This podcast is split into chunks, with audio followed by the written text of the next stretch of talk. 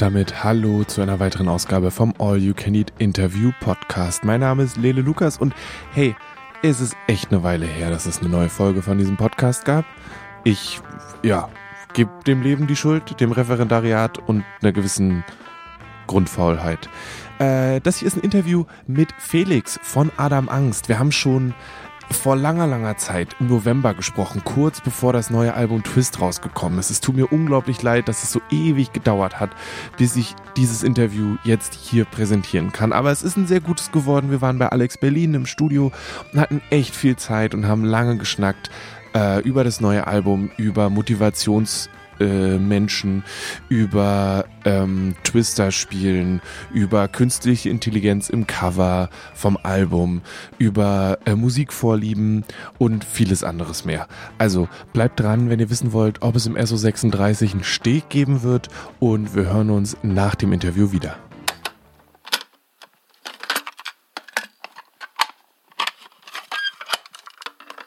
Und dann schauen wir einfach mal, wo wir landen, würde ich sagen. Ähm, Wer bist du? Ich bin Felix, Sänger der Band Adam Angst. Okay. Äh, bist du nur Sänger oder machst du auch noch alles andere, was es irgendwie zu tun gibt bei so einer Band heutzutage? Ich mache zumindest eine Menge was es so zu tun gibt bei so einer Band. Ja, ich singe hauptsächlich, ähm, spiele sicherlich aber auch Instrumente. Dadurch, dass ich maßgeblich am Songwriting beteiligt bin, ähm, muss ich auch ein bisschen musikalisches Verständnis noch haben, als es viele andere SängerInnen äh, vielleicht äh, nicht haben. Hm. Ähm, genau. Und äh, ansonsten versuche ich mich aber aus allem, was sonst noch für eine Band zu tun ist, möglichst rauszuhalten. Heißt es, du sagst, hier sind die Songs, die sind fertig, wir haben die jetzt aufgenommen. Was auf dem Cover ist, ist mir egal, solange es ich nicht in irgendeiner kompromittierenden Perso äh, Position bin. Ich vertraue euch, Grand Hotel Franklief, ihr wisst, was ihr tut. Sagt mir Bescheid, wenn ich die Platten irgendwo abholen kann. Ich wünschte, es wäre so. ich wünschte wirklich, es wäre so. Nee, es ist, äh, ich, ich muss natürlich äh, ein bisschen mehr machen. Also ähm, ich versuche es trotzdem, ja, ich versuche mich darauf zu beschränken, dass ich nur das Kreative schon irgendwie mache. Ähm, aber dazu gehört auch noch eine Menge mehr, weil am Ende bist du ja doch immer so ein bisschen der Kopf von allem. Das heißt, wenn du dir irgendwelche Promo-Moves überlegst oder wenn du ein Musikvideo drehst und so weiter, am Ende ist es, äh, hängt es dann doch an mir mir zu gucken, dass dann da auch äh, ein Buffet steht und dass da irgendwie, ne, also gefühlt, ne, am Ende mache ich es dann vielleicht nicht. Aber ähm, gerade wenn es darum geht, äh, einen Drehplan und, und ein, äh, ne, so ein Storyboard zu schreiben für ein Musikvideo, das bleibt dann am Ende dann doch bei mir, weil ähm, es wäre Quatsch, wenn das, wenn das das Label oder, oder das Management machen würde. Das ist, ähm, dann, dann wäre es auch nicht mehr so richtig unser, unser Produkt. Hm. Du hast es jetzt ein Produkt genannt. Mhm. Es ist also keine ähm, künstlerisch-musikalische Erschaffung, sondern mhm. mir fehlt jetzt ein gutes Gegenwort, Gegenprodukt. Ja, das ist vielleicht so ein bisschen äh, dessen geschuldet, dass ich ähm, Musik nicht beruflich mache. Hm. Ähm, mein Beruf ist einfach ein ganz anderer und äh, da spricht man vielleicht eher von einem Produkt. Aber natürlich ist es, ist es, ist Musik bleibt ja unsere Leidenschaft. So, ne? Aber ein Produkt ist es in dem Sinne natürlich auch dadurch, dass ähm, es am Ende zumindest ein haptisches Produkt gibt. Und hm. ähm, ich finde, es ist jetzt nichts Verwerfliches, ähm, auch eine, eine fertige Platte jetzt als, als Produkt zu sehen. Nö, es ist ein Produkt unserer Arbeit. Ja, klar. Nee, wollte ich damit auch nicht suggerieren. Ich finde es, ähm, ich fand es in, in äh, anderen Unterhaltungen immer spannend zu überlegen, ob das was mit der eigenen Herangehensweise verändert, wenn Mensch das als Produkt betrachtet, was ja auch irgendwie, was mhm. irgendwie jemand irgendwann kauft oder auch konsumiert. Hoff, hoffentlich kauft, weil kaufen, streamen etc. Aber also das, da ist ja neben dem ich drücke mich künstlerisch aus, ist ja auch ein, ich möchte, dass Leute das hören, oder? Richtig, absolut, ja. Das ist genau der das ist genau der Kampf, den man, den man so als Band immer so ein bisschen führt ne? und mit sich selbst hauptsächlich für die Menschen, die dann auch dafür verantwortlich sind, dass sich sowas verkauft und dass wir das Geld, das wir da alle reingesteckt haben, auch irgendwann mal wiederbekommen. Mhm. Äh, für die ist es, müssen sie es natürlich als als Produkt sehen.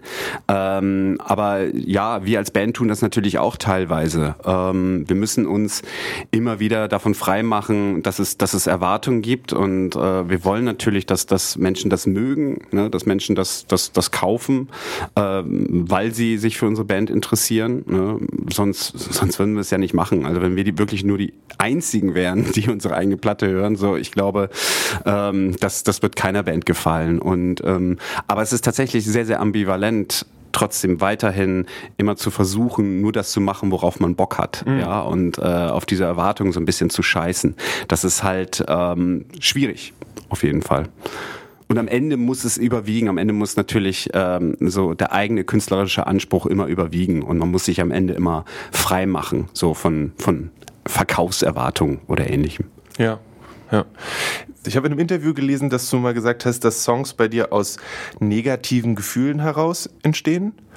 Ähm, und ich habe mich nur gerade gefragt, weil du gesagt hast, es ist so ein Abwägen. Es gibt ja irgendwie einen, es gibt diesen Pop-Song und irgendwie wissen die Menschen, die sich damit auseinandersetzen, irgendwann, wie der geschrieben wird. Ähm, und der kann ja sicherlich auch äh, aus negativen Gefühlen heraus entstehen. Es gibt ja genug, ähm, wir trennen uns jetzt Songs, das ist jetzt nicht so schwer, in Anführungszeichen gesagt. Ich könnte es wahrscheinlich nicht, aber so. Wie machst du das, dass du vielleicht auch die bewusste Entscheidung triffst, dein eigenes Ding zu machen und nicht in was anderes abzurutschen? Dann kannst du diese Türen komplett schließen, dass du sagst, ich mache jetzt keinen, in Anführungszeichen, klassischen Popsong. Ähm, hm. ja. Also, ähm, ich weiß nicht, ob ich die Frage richtig verstehe. Ich weiß auch nicht, ob ich sie gut formuliert habe. Das weiß ich auch nicht. Sonst hätte ich sie. das ist so dieser Klassiker, das formt sich, während du sprichst und am Ende kommt irgendwas bei raus und meistens sind die Menschen Profis und antworten irgendwie. genau. Aber ich habe ich, ich hab mir mal einfach vorgenommen, nö. da frage, so frage ich einfach okay. mal nach. Ich könnte, ich könnte jetzt noch ein bisschen was über Songwriting erzählen, aber diejenigen, die das dann gehört haben und die Frage verstanden haben, die denken sich, was, was antwortet der denn dann da? ne? Das ist so geht's ja nun auch nicht. Ähm, dann machen wir es, teilen wir es in zwei Hälften vielleicht. Einmal ähm, triffst du diese bewusste Entscheidung und wie machst du das zu sagen, ich mache jetzt keinen Popsong? Ist das relativ einfach oder ist es schwer? Jetzt Popsong als Einstehding für Chart-Topper im Prinzip. Ich äh, bei dieser Entscheidung ähm, also ich selber höre ja viel Pop. Mhm. Ich bin überhaupt nicht der Typ, der, der ähm, genau die Musik hört, die, die man vielleicht mit meiner Band verbindet, nämlich mhm. irgendein Hardcore, Screamo, Punk. Ähm, das höre ich eigentlich kaum, mhm. muss ich sagen. Ja, ähm, deswegen wohnt mir immer so ein gewisses Pop-Gen inne mhm. ähm, und deswegen will ich auch immer ähm, eigentlich auch immer zumindest eingängige Songs schreiben. Ich glaube, zu sagen, einen Popsong zu schreiben, ist, ist eigentlich, äh, das ist immer zu viel gesagt, so, mhm. weil damit verbindet man einfach viele andere Dinge. Ähm, ich möchte aber, dass es eingängig ist und äh, dass es auch Leute erreicht, die eben halt mit harter Musik normalerweise nichts anfangen können. Mhm. Und ich versuche, das immer zu verbinden und dann kann ich ja immer zurückgehen zu äh, dem, was du vorher gesagt hast, nämlich den, ähm, dem negativen Gefühl, gerade wenn es so um Texte geht. Ähm, tatsächlich versuche ich das sehr, sehr oft, ähm, einen eingängigen Song, und der darf auch gerne mal fröhlich sein ähm, und sehr unüblich sein für uns, ähm, zu verbinden mit einem negativen Text. Das funktioniert immer so auf so eine komische Art und Weise. Was mir aber äh, auch klar ist, ist, dass das nicht alle Leute verstehen und auch nicht alle Leute so annehmen. Und manchmal ist es für uns selbst auch schwierig. Ne? Ähm, aber die Entscheidung, ob ich jetzt ähm, ja einen Popsong schreibe oder nicht, ich ähm, ich versuche immer einen eingängigen Song zu schreiben. Ich glaube, dass, dass ich, ich kann gar nicht so ein, so ein, so ein so einen Song schreiben, der jetzt irgendwie, äh, ja, wo ich sage, so, das muss jetzt einfach mal so, so völlig weird sein und das muss irgendwie so, so richtig äh, kantig sein und, und niemand soll da irgendwie einen Zugang zu finden oder so. Das, das, das, das könnte ich gar nicht. Hätte ich hm. auch gar keinen, hätte ich auch gar keine Lust zu, glaube ich. Da gibt's Bands, die machen das so als ihr, das ist dann deren Konzept vielleicht. Ja, ja. Wie ist es ist es ein Thema im, im, ich weiß nicht, ob ihr mit einem Bus fahrt oder ob irgendjemand eine Playlist macht. Ist es ein, ein Thema, dass Musik und Geschmäcker unterschiedlich sind? Ja, das ist ein Thema. das ist ein ziemliches Thema. Also wenn wir jetzt mal über unser neues Album, äh, wenn wir da, da mal rein reingrätschen wollen, ne? Ähm, dieses Album äh, macht es den Hörern auch überhaupt nicht leicht. Mhm. Und es ist auch, äh, wenn wir auch mal wieder äh, an, an, ähm, an so, an so Marketingstrategien und so denken, äh, totaler Bullshit. also das funktioniert gar nicht. Das sind nur, also sind lauter dumme Entscheidungen drauf auf diesem ja, Album. Ja. Das ist im Prinzip dieses Album Twist ist eine, eine Sammlung von, von äh, Songs, die innerhalb so vier, von vier, fünf Jahren entstanden sind. Mhm. Und ähm, die Prämisse war im Prinzip zu sagen, so, ähm, es soll nie langweilig langweilig werden. Mhm. Ja, äh, kein Song soll dem anderen gleichen äh, und es soll so eine Berg- und Talfahrt werden. Mhm. Ja, also kein roter Faden, gar nichts. Also wie sich das auf Streaming auswirkt, da bin ich mal wirklich sehr, sehr gespannt. Also ich bin, ich weiß zumindest eins, für viele Leute, die uns noch nicht kennen, die werden Schwierigkeiten haben, dieses Album so in einem durchzuhören, weil sie sagen, so, ich bin jetzt in dieser Stimmung und jetzt höre ich mir doch einfach mal das Album während der Autofahrt an. Das funktioniert überhaupt nicht. Du kannst nur jeden Song einzeln betrachten. Und da wissen wir halt noch gar nicht, hm, was bedeutet das denn eigentlich für Streaming? Keine Ahnung. Aber ist das nicht eigentlich auch genial? Vielleicht. Also ist das werden wir später genau sehen. Das Ding vom Streaming ist ja, dass Leute nicht mehr ein ganzes Album hören. Genau, ja, ja, es geht um die Songs. Es geht um das die heißt, Songs. Ihr habt eigentlich alles richtig gemacht. Ja, wahrscheinlich schon, wahrscheinlich schon. Ich weiß nur noch nicht, ob, ob äh, unsere Band und die Musik, die wir so generell machen, weil so ein bisschen kommt ja immer unser eigener Stil durch. Ja, ja. Ob das gerade jetzt so gut funktioniert im Streaming, äh, dass das auch so angenommen wird. Ne? Also mhm. das, das ist, es ist ja leider auch im Streaming nicht wirklich eine, eine rein demokratische Entscheidung, sondern ähm, da gibt's ja auch, es gibt ja eigene Digital-Vertriebsfirmen, die dann irgendwie versuchen, Songs in irgendwelche Playlisten reinzukriegen. Das ist ja alles Business so. Mhm. Ähm, da haben wir auch keine Ahnung und keinen Einfluss. Das ist doch der Algorithmus. Das ja, ja, das ist alles, ne, das ist alles reine freie Welt. Das ist reine Demokratie. Null. Wirklich gar nicht. Also, wirklich, das kannst du komplett vergessen. Du brauchst, du brauchst da irgendwelche Partner und irgendwelche Vertrieb, Vertriebe ja. und so weiter. Also, also nur die ganz, ganz Glücklichen kommen da durch. Wie habt ihr die Reihenfolge von den Songs entschieden? Äh, in dem Fall, weil die Songs so unterschiedlich sind, äh, haben wir uns ganz früh davon verabschiedet zu sagen, okay, wir wollen jetzt irgendwie, dass sich da irgendwas dynamisch, also dass sich da irgendwas aufbaut und dass wir da eine Geschichte erzählen oder so. Das äh, wäre in dem Fall tatsächlich komplett Quatsch gewesen. Mhm. Hier mussten wir so ganz banale äh, Kriterien wählen, wie zum Beispiel ähm, dieser Song ist in A-Dur. Ähm, das heißt, der nächste, hm, shit, der ist auch in A-Dur. Dann, dann, dann kann er nicht an dieser Stelle kommen, weil sonst bekommt man so das Gefühl, wir kennen nur einen Akkord, weißt du? So, solche Sachen muss man dann halt einfach nur, und dann äh, geht es so ein bisschen darum, ähm, und dann haben wir auch natürlich, und das ist so unser Naturell, dass wir alles halt einfach nicht so ernst nehmen, dass wir zum Beispiel die Entscheidung getroffen haben, ein, ähm, ja, eine Quatsch-Persiflage auf, auf so äh, rechte Deutschrock-Bands äh, namens Unangenehm, haben wir halt einfach auf äh, Track 2 gepackt, mhm. was halt genauso ein, genauso ein Blödsinn ist. Ne? Also es würde keine, keine Band, die bei Trost ist, würde das normalerweise machen, weil du da die Leute, ne, also du steigst ein in eine Platte und wirst sofort erstmal verarscht. So. Mhm. Ne? Und äh, sowas macht man normalerweise auch nicht. Normalerweise muss man die Leute erstmal so ködern mit den ersten drei Songs und sagen, da sind die stärksten Songs drauf, die die Platte repräsentieren und so. Und das haben wir einfach komplett durchbrochen. Ich habe gerade noch gedacht, dass er, ich meine, das, das, Album beginnt ja auch mit einer Klavierballade. Mhm. Ist ja jetzt nicht so, als ob Mensch da schon ist, so, ja, ich weiß genau, was mich ist. also, also genau. es geht ja schon direkt da los, ja. dass was kommt, was, was Mensch unter Umständen nicht, nicht erwartet. So. Ge genau, richtig, das stimmt. Ne? Also mh, die Lösung für deine Probleme, dieser Song, äh, genau, kommt auch eben auf Track 1. Ähm, die haben die Leute aber natürlich dadurch, dass es unser erstes Single war, schon relativ früh vorgewarnt. Mhm. Ne? Ähm, von daher war das jetzt nicht mehr so überraschend, äh, aber trotzdem, die die Single nicht gehört haben, werden auch denken, ja gut. Hm. Ähm, Trotzdem, wir waren halt schon immer für eine Überraschung gut. Also ich glaube nicht, dass die Leute jetzt so völlig, äh, dass sie, dass sie gucken, habe ich jetzt gerade irgendwie äh, die richtige Platte überhaupt angemacht. Also das werden sie auch nicht denken. Äh, wenn auf einmal ein Klavierstück kommt, ist relativ normal, dass wir eine Platte immer so anfangen, etwas, zumindest etwas ungewöhnlich anfangen. Das Problem ist jetzt bei Twist nur, wir machen einfach ungewöhnlich weiter. Hm. Wie, wie macht ihr das dann live? Du meinst äh, die, die Klavierstücke zum Beispiel? Nee, das, nee, aber wenn jetzt die, es sind ja sehr viele verschiedene Arten von Song mhm. und die müssen, die fügen die sich gut in das bisherige Live-Gewebe ein oder ist es jetzt ein Basteln und Machen? Wo bringe ich denn jetzt das Klavierstück mhm. unter?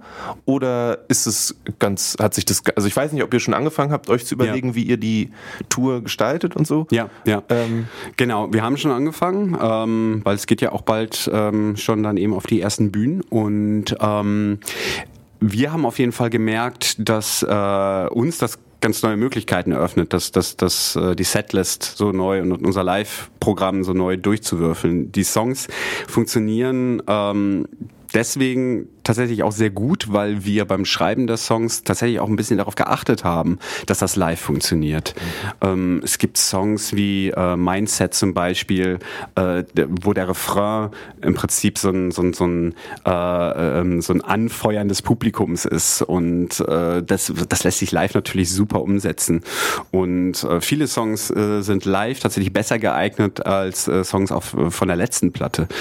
Ähm, außerdem können wir dadurch, dass wir jetzt zum Beispiel Klavierstücke haben, haben wir einfach die Möglichkeit, ähm, so richtige Sets im Set zu mhm. bauen. Mhm. Heißt, dass wir ähm, bei, bei einem Live-Konzert auch mal in der Mitte eines, eines, eines Programms sagen können, hey, wir lassen jetzt mal runterfahren, so, damit die Leute auch mal so ein bisschen runterkommen, so, können sich ein Bier holen oder so. Ähm, Schweiß abwischen. Genau. Aber für uns ist das ja auch so ein bisschen entspannender, weil wir einfach wissen, okay, jetzt ist erstmal so vielleicht sechs Minuten Ruhe, weil wir da zwei Songs haben, wo eben nicht die ganze Zeit nur auf die Fresse geballert wird.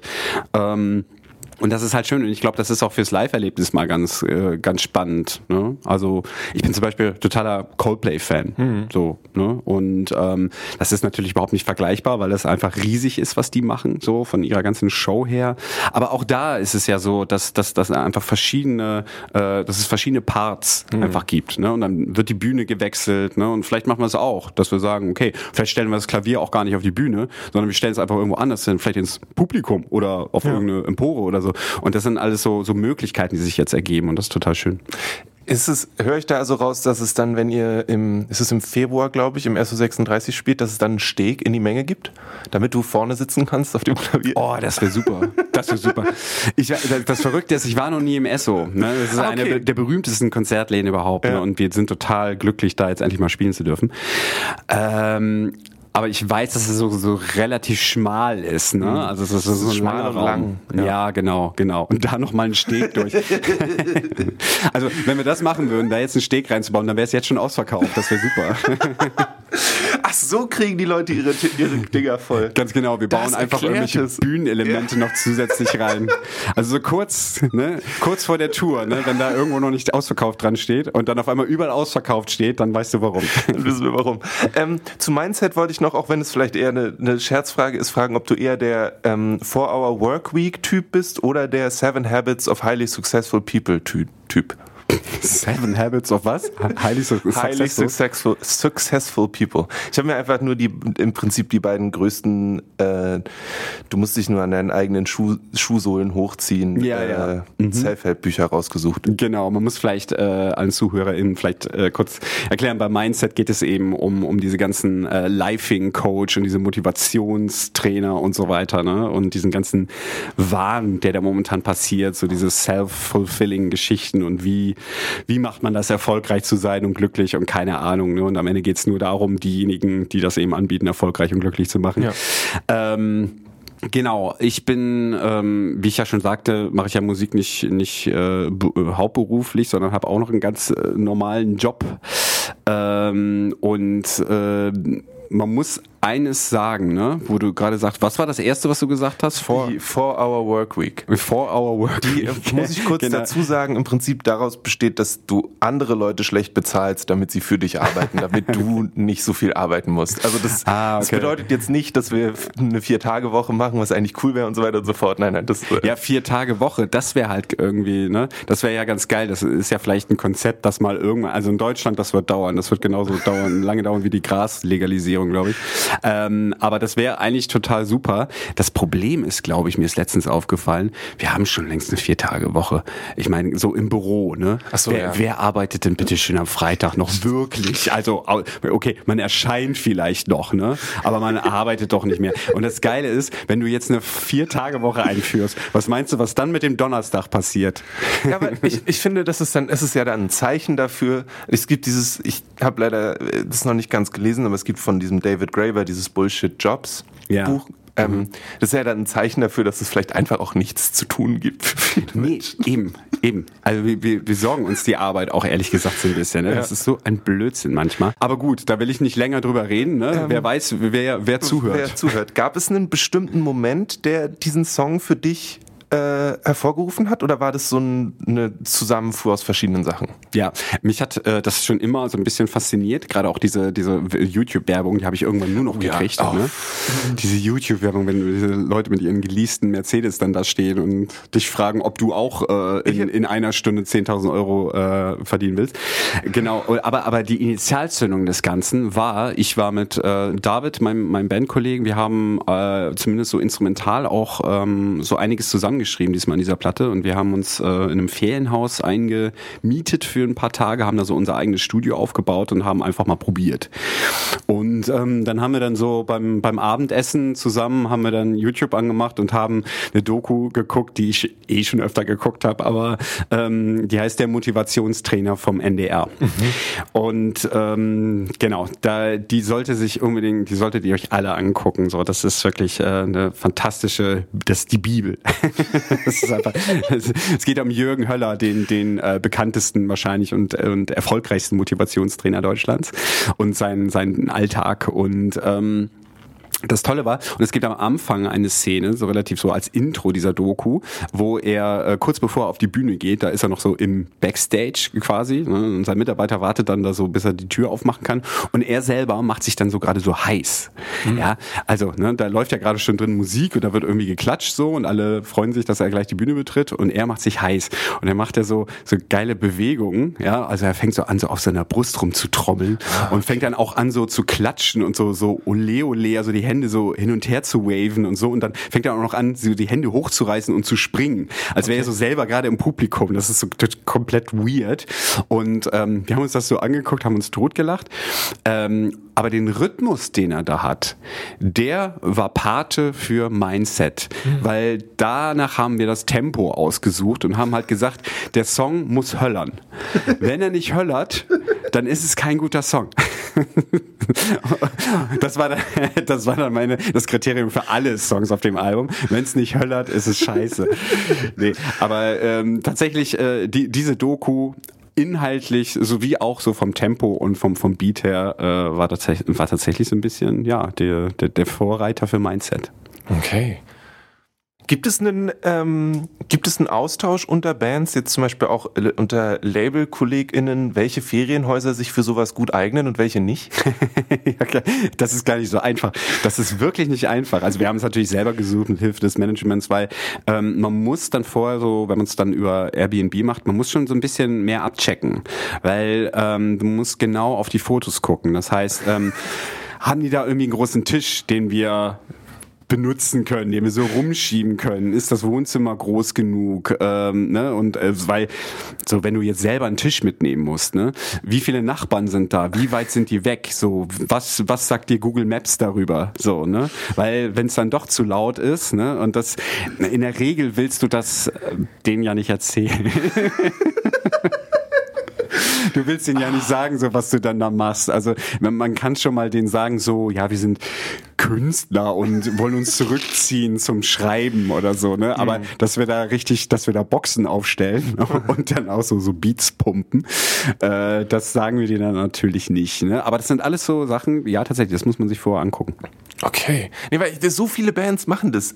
Ja. Jede Band erzählt, ja, und dann haben wir uns zurückgezogen in eine Villa, in eine Villa, ein Haus irgendwo am See und haben unser Album Ja. gemacht. Ja. Und ich war, ja, das, das dann noch die nächste Business-Idee, ist dann natürlich den Service für Bands anzubieten und zu sagen, wir haben eine Reihe von schönen Cabins, die sind alle weit genug voneinander weg. Ja, ja, ja. Aber ich, ich, es gibt ja auch so, so Möglichkeiten. Ne? Es gibt ja welche, die bieten das tatsächlich an. Ne? Okay. Ist eine, ähm, so Häuser, wo man dann halt auch pennen kann, Ja, ne? ja. wo Bands unterkommen, wo so eine kleine Art so, so Proberaum oder Studio ist, ne, ähm, und wo man dann auch Equipment nutzen kann und so, sowas gibt es ja tatsächlich. Aber es musste dann trotzdem, es war halt nichts in der Nähe verfügbar Okay. und ja.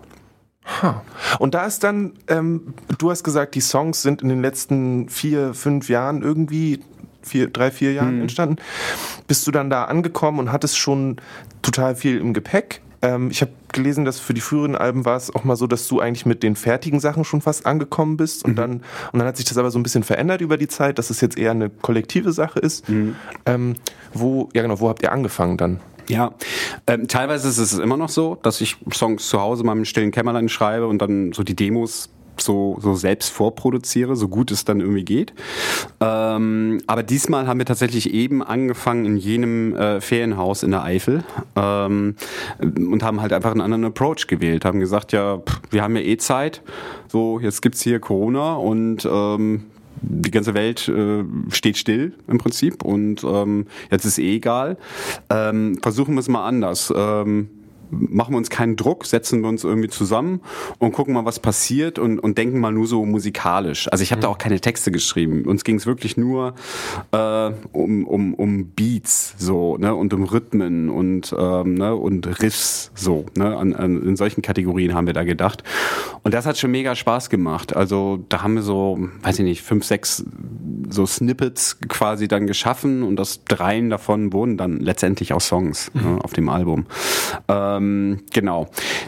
Dann haben wir, weil David lebt ähm, in, einem, in einem eigenen Haus und hat sich da auch so ein kleines Home-Studio äh, reingebaut. Das ist schon sehr, sehr, das ist schon großer Luxus so für eine Band. Und der ist eh so ein Technik-Nerd und hat immer so die geilsten Mikros, keine Ahnung, so ein Neumann für 5000 Euro aus den, weiß ich nicht, aus den 30ern oder irgend sowas. Ähm, ne? Total irre. Und Und nur, wo ähm, nur zwei Leute den Unterschied hören tatsächlich. ach, halt niemand so. Ich hätte es auch mit dem Mikro hier machen können. So, es klingt genauso, aber egal. Ne? David, sorry. Ähm, genau. äh, Und da haben wir auch äh, im Prinzip viel geschrieben. Aber da kam ich dann meistens schon so mit Gerüsten an und dann haben wir es zusammen noch mal so ein bisschen umarrangiert und dann habe ich dann da eingesungen bei ihm. okay. Ähm, ja, und das ist einfach eine schöne, nette und, und private Arbeitsweise, weil ähm, ja, man muss nicht mehr für alles ins Studio gehen. Wie, wie ist es dann? Du hattest dann diese, die, diese Bausteine von Songs. Hast du die dann quasi gehört, während du Songs geschrieben hast? Oder waren das separate Sachen? Während ich die Texte geschrieben Ja, habe, meinst ja. du? Ah, okay, ja, ja, genau. Das ist ähm, bei mir sehr, sehr unterschiedlich. Meistens ist es eben so, dass ich erstmal nur instrumental schreibe und dann so ein ne, irg- irgendeine Melodie versuche schon dann in dem Moment so äh, parallel zu haben. Ähm, und dann schreibe ich dann meistens, also nehme ich meistens so einen Instrumentaltrack dann so auf im Sinne von, das ist ein Intro. So, und da gehen wir jetzt mal in die Strophe und vielleicht gibt's da noch einen Pre-Chorus und da kommt der Chorus und so. Ähm, relativ einfach. Später wird's dann eh nochmal so umgeworfen. Aber ähm, das ist dann erstmal so meine Struktur und dann mache ich so ein hm, hm, hm dazu. Ähm, richtig gut. Und das passiert aber leider viel zu selten. Ähm, ist es, wenn du eine Punchline hast von der Hook, also textlich, ja, das ist mir zum Beispiel bei Ja, ja, ich weiß, so passiert, ähm, parallel zum, zum Song, wenn, du, wenn, ihr, wenn ihr das in den Kopf kommt. Das passiert aber, wie gesagt, also so einmal in, in zehn Jahren so, ne? Da hatte ich halt einfach so dieses, ähm, ja, ja, ich weiß, genau, bist du jemand, ne? Und ähm, das wusste ich sofort, alles klar, ja, funktioniert, funktioniert. So, und darum habe ich dann den Song gebaut, ne? Das ist dann immer das Beste, wenn du schon so, ne, die Hook hast, von vornherein, dann ist der Rest halt ein Klacks in der Regel. Ist es was, wo du sagst, ich habe jetzt hier meine Woche vor mir, ich habe meine ähm, vier Tage Arbeitswoche und äh, dann weiß ich genau, heute Nachmittag von 16 bis 18 Uhr arbeite ich an meinen Songs und morgen mache ich das genauso? Oder ist es so ein Ding, was eher zufällig und die Muse muss vorbeikommen ist? Ja. Das wünschte ich mir total, dass ich das könnte, dass ich das so wie einem Terminkalender, ne, dass ich mir da immer so einen Blocker reinmache in meinen Kalender im Sinne von so und jetzt wird Musik gemacht. Ähm, das funktioniert bei mir leider überhaupt nicht. Ähm, vielleicht später so, wenn man älter wird. Ich habe schon von vielen gehört, oh, ist jetzt egal, ob sie Musik machen oder ähm, Autoren sind oder ähm, dass die dann gerade wenn sie schon Familien haben zum Beispiel, dann immer sehr sehr früh aufstehen hm. und so und dann mache ich so um 6 Uhr, ne, das ist total schön, da ist noch nicht viel los und so und dann ne, mache ich den Kindern Frühstück, fahre ich die zur Schule und dann mache ich noch weiter bis nachmittags und dann hole ich die ab, aber dann ist auch Feierabend. Ja. So fände ich irgendwie auch mal ganz geil, äh, wenn ich das so machen könnte. Aber das sind auch meistens die, die das eben auch hauptberuflich machen. Mhm. Also ne, die Kunst. Ähm, und ich muss Musik dann halt immer dann einschieben, wenn es gerade passt. Und äh, ich will natürlich bei der wenigen Zeit, die ich habe, möchte ich einfach nicht, dass die Musik irgendwie sowas wie ein Job ist. Hm. Ne? Dass du da irgendwie so Zeit für so reinplanst, so und jetzt mache ich das, äh, weil sonst ist mein ganzes Leben nur noch ein Terminkalender und da habe ich halt keinen Bock drauf. Äh, für mich ist es dann einfach wichtig, dass Musik auch weiterhin Spaß macht, weil es ist ja immer noch mein Hobby und meine Leidenschaft. Ähm, wenn das irgendwann so ist, dass es so viel Arbeit ist, dass ich sage, aber was bleibt denn da jetzt übrig? So, mhm. außer dass ich viermal im Jahr ein bisschen was von der GEMA überwiesen bekomme, so, ne? Ähm, da ist ja sonst nicht mehr, ja, ne, immerhin, so, aber ähm, sonst ist da ja nichts mehr, mhm. ne? Oder mal live spielen. Ähm, und dann muss man sich dann Gedanken machen, ob man da noch Bock drauf hat. Deswegen lasse ich tatsächlich die Muse kommen, wenn es geht. Und meistens funktioniert das auch am besten. Deswegen brauchen wir auch immer so lange. Mhm. Okay. Und was ist es dann? Ähm, ist es dann tatsächlich das Musikmachen, was dich in dem Moment antreibt, oder ist es die Freude darauf, wieder live zu spielen? Ist es die eigene Platte in der Hand zu halten? Was ist es, was dich dann zum nächsten, zum nächsten Song treibt? Mhm. Das Songwriting selbst, mhm. das bringt mir am meisten Spaß. Mir ist es tatsächlich gar nicht, also das Live-Spielen und so, das sind immer so, so schöne Erlebnisse, die, ne, auf die ich dann immer so schön zurückblicken kann. Das Live-Spielen selbst finde ich eher anstrengend. Mhm einfach anstrengend deshalb, äh, nicht, dass ich da auf der Bühne stehe und sage so, was soll die Scheiße, hab keinen Bock drauf, sondern ähm, ich konzentriere mich viel. Ich, äh, das ist sehr, sehr körperlich auch sehr anstrengend, mhm. ähm, so eine Tour. Und ähm, aber ich freue mich natürlich über die Reaktion, darum mhm. geht's ja. Und ich freue mich auf das Zurückblicken. Ähm, aber an der Musik selbst ähm, mag ich am liebsten in meinem gemütlichen Dachgeschosszimmer zu sitzen ähm, und irgendeine so Idee zu haben, äh, was einen guten Song ausmachen könnte. Ob das jetzt textlich ist, ne, ähm, oder, oder so musikalisch, oder wenn das halt irgendein so Riff oder irgendein so Lick oder keine Ahnung irgendwas ist, wo ich sage, oh geil, ne, oder so ein Beat, so, das, das schockt mich irgendwie an. Ähm, das ist das, was mich, was ich am meisten liebe, tatsächlich an der Musik. Okay, klingt gut. Und jetzt inzwischen kannst du es auch mit Klavier. Ja, ähm, ich äh, muss leider sagen, dass ich wirklich nicht gut Klavier spiele. Ähm, das wäre, das wäre vermessen, aber für für diese Band reicht's. ich meine, das ist, äh, ich weiß nicht, das ist jetzt vielleicht übertrieben gesagt, aber ich meine, das ist ja in dem Bereich von Punk, DIY, was auch immer. Wir machen das irgendwie selbst. Das ist ja dann immer die Frage. Die einen sind wilde Frickler und wissen, was jedes Gerät macht, und die anderen können drei Akkorde und es mhm. reicht irgendwie doch auch. Ja, eben klar, es reicht auch. Aber wir wir wollen es ja schon echt weiterentwickeln. Ne? Mhm. Ähm, ob das alle anderen so als Weiterentwicklung empfinden, das äh, bleibt denen überlassen. Aber mit Weiterentwicklung meine ich einfach, wir wollen nicht stehen bleiben und die ganze Zeit irgendwie das machen, von dem wir denken, dass das von uns erwartet wird. Ja. Ähm, ich, dafür höre ich einfach, äh, ich höre selten Musik, aber wenn, dann höre ich halt sehr, sehr unterschiedliche Musik. Mhm. Und das ähm, äh, äh, deswegen finde ich das einfach gut, wenn, wenn eine Band andere Richtung einschlägt. Es kann auch sein, dass das nächste Album wieder komplett auf die Zwölf ist, also nur hart wird oder so. Ne? Das kann sein, dass es so ein so richtig äh, rotziges Ding wird. Ähm, kann ich mir sogar sehr gut vorstellen, dass das jetzt so als nächstes wieder passiert. Ne? Aber who knows? So ja. und ähm, ja, darauf habe ich halt einfach am meisten Bock. So und dieses Klavierspielen, das war jetzt einfach ich wollte schon immer Klavier spielen, habe aber komischerweise dann irgendwann äh, mir gesagt, nee, jetzt bin ich auch so langsam, ne, ich gehe auf die 40 zu, da ähm, ist ja die, die, die Auffassungsgabe einfach nicht mehr so gut und äh, habe das dann immer irgendwie gelassen. Aber ähm, jetzt merke ich, das ist so eigentlich mein Instrument. Also ich ärgere mich total, dass ich nicht schon viel früher mal damit mhm. angefangen habe. Okay. Du hast gesagt, du hörst nicht so viel Musik. Ist das, weil du äh, immer, weil dich das im Prinzip ablenkt bei dem, was du eigentlich tust? Hm. Oder also, oder gibt es nichts, was dich so interessiert? Ich, ich habe keine, äh, keine Antwort darauf, die mich, die mich in einem sympathischen Licht erscheinen lassen würde.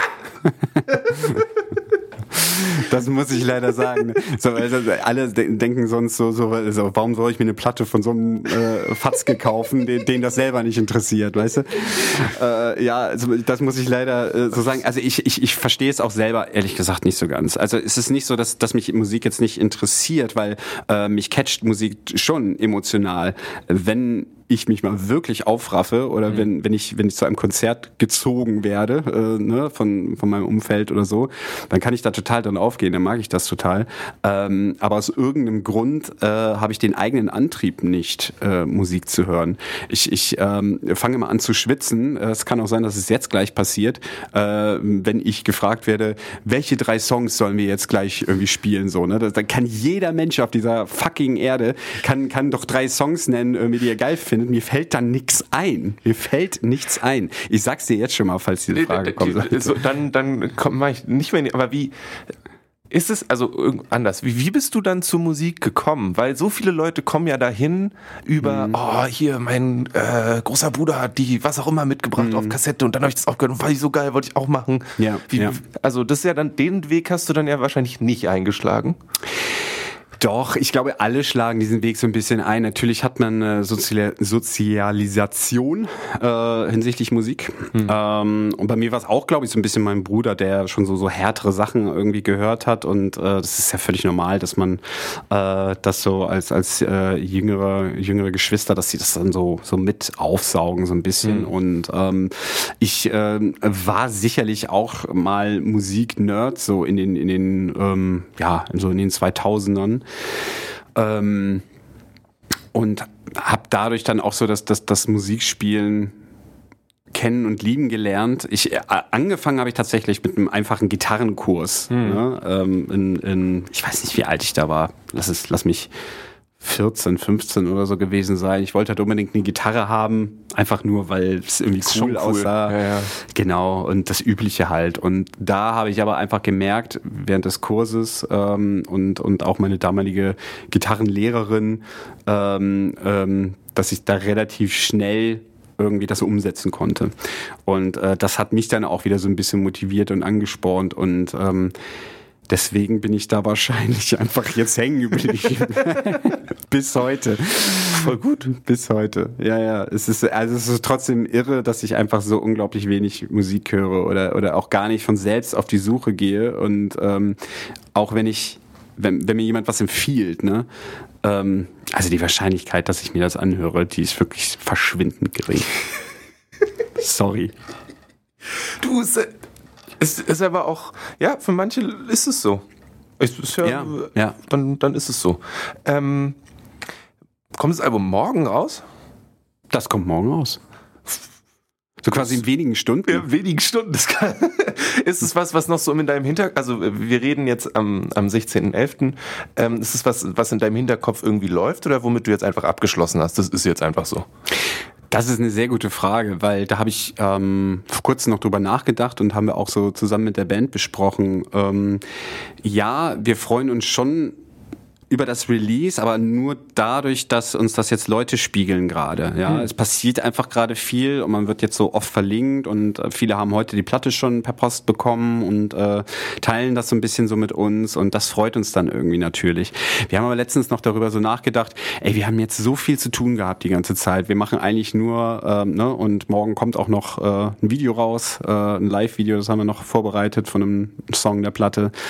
Ähm, wir haben halt nur gearbeitet und normalerweise macht eine Band so, ne, das ist wie bei Silvester und dann kommt Feuerwerk und dann kommt das Release-Konzert so und dann wird nochmal mit allen gefeiert und wir haben es nicht geschafft, irgendwie jetzt ein Release-Konzert auf die Beine zu stellen, beziehungsweise haben es halt auch einfach gelassen, weil wir alle so eingespannt waren, mhm. ähm, dass wir müssen jetzt halt proben am Wochenende und dann gehen wir halt zusammen essen und stoßen darauf an und das das war es so ein bisschen es ist, es ist es ist irgendwie so ein bisschen traurig aber diese Platte wir kennen sie jetzt natürlich auch schon so ja, unglaublich voll. lange ne? ja. also und äh, ja, man hat schon so ein bisschen abgeschlossen, aber das ist auch okay, weil man kann ja einfach sagen, hey, diese Platte gehört jetzt nicht mehr uns, sondern sie ist jetzt irgendwie draußen in der Welt und äh, macht damit, was ihr wollt. Und ähm, ja, wir werden darauf anstoßen, aber ja, am nächsten Tag ist dann auch wieder ne, Haushalt und Arbeit.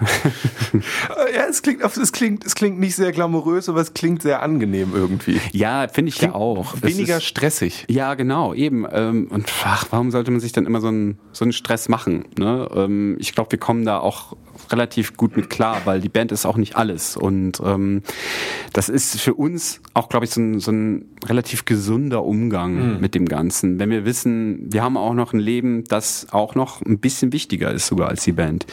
Ne? Und die Band soll immer irgendwie unsere Leidenschaft und unser Spaß sein und soll nicht irgendwie anfangen, so ein Monster zu werden, das irgendwie ne, äh, uns in unserem eigentlichen Leben und unsere Familien und so irgendwie beschneidet. Ja. Ah, das ist ja wahrscheinlich auch was, was eine Band lange am Leben hält, ne? Ja, vielleicht.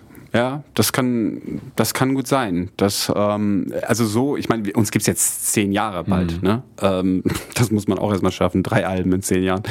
Ähm, ich glaube schon, dass uns das so ein bisschen äh, äh, zusammenschweißt, ne? Dass wir, ne, wir sind jetzt schon auch so lange zusammen, aber ne, haben nie so diese waren nie so krass aufeinander die ganze Zeit, dass, dass sich so Reibungspunkte ergeben. Mhm. Wir haben alle noch so unser Privatleben und können sagen so, ey, zwei Wochen Tour, okay, wird hart.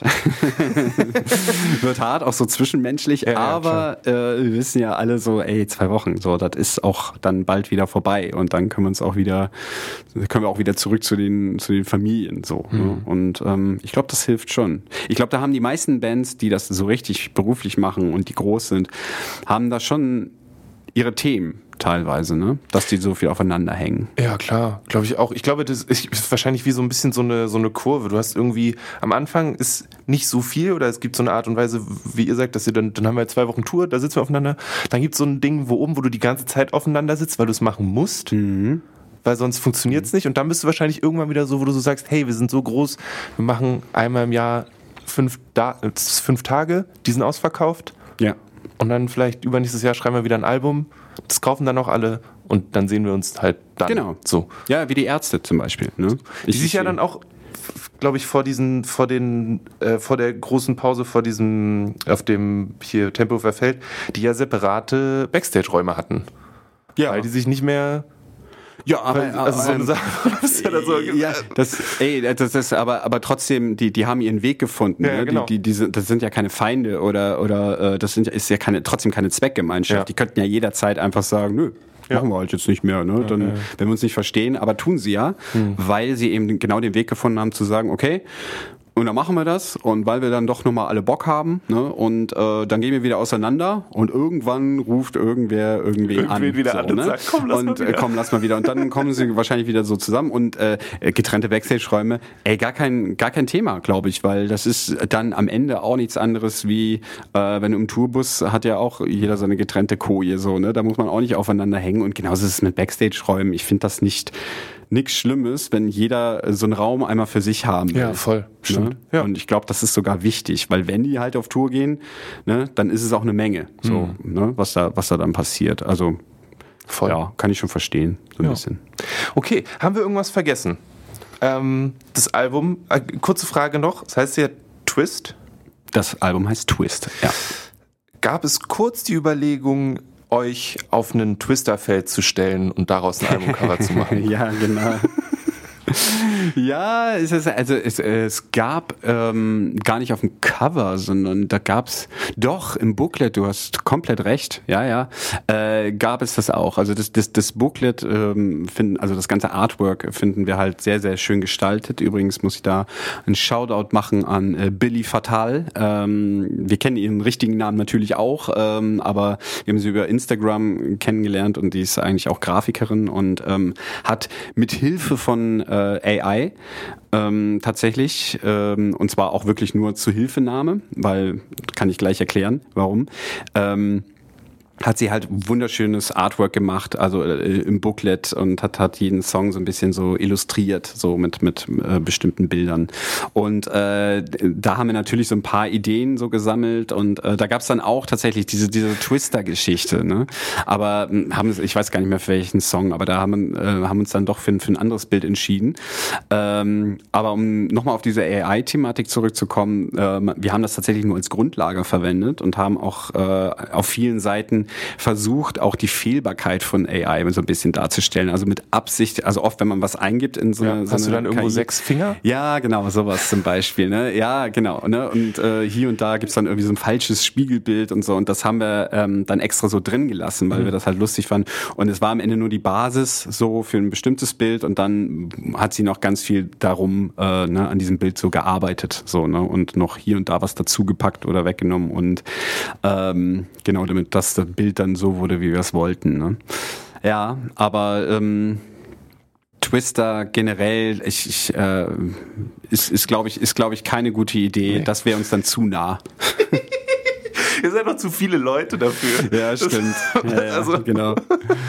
Also, äh, genau. Das Album kommt, ist dann am 17.11. erschienen. Ihr seid äh, dann jetzt auf Tour erstmal als Support für die Donuts, richtig? Richtig, genau. Und dann im Frühjahr auch alleine, in Anführungszeichen alleine auf Tour. Genau. Äh, unter anderem im SO36, dann mit Laufsteg und Klavier. Genau.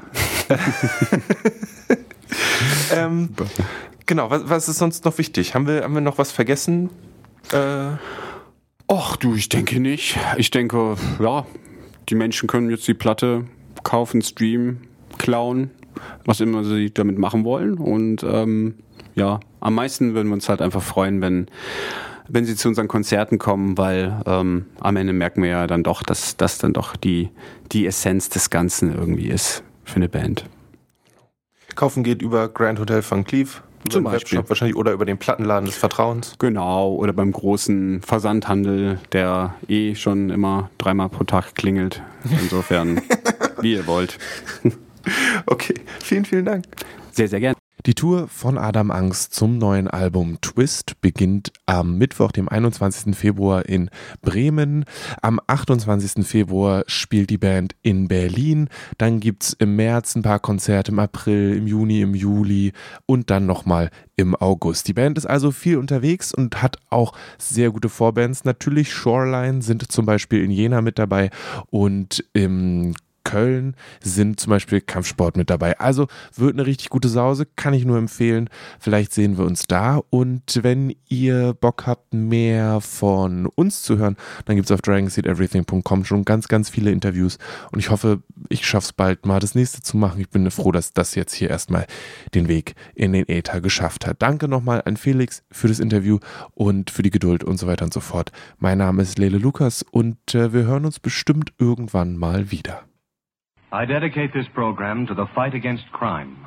Not merely crimes of violence and crimes of dishonesty, but crimes of intolerance, discrimination, and bad citizenship. Good night, and good luck.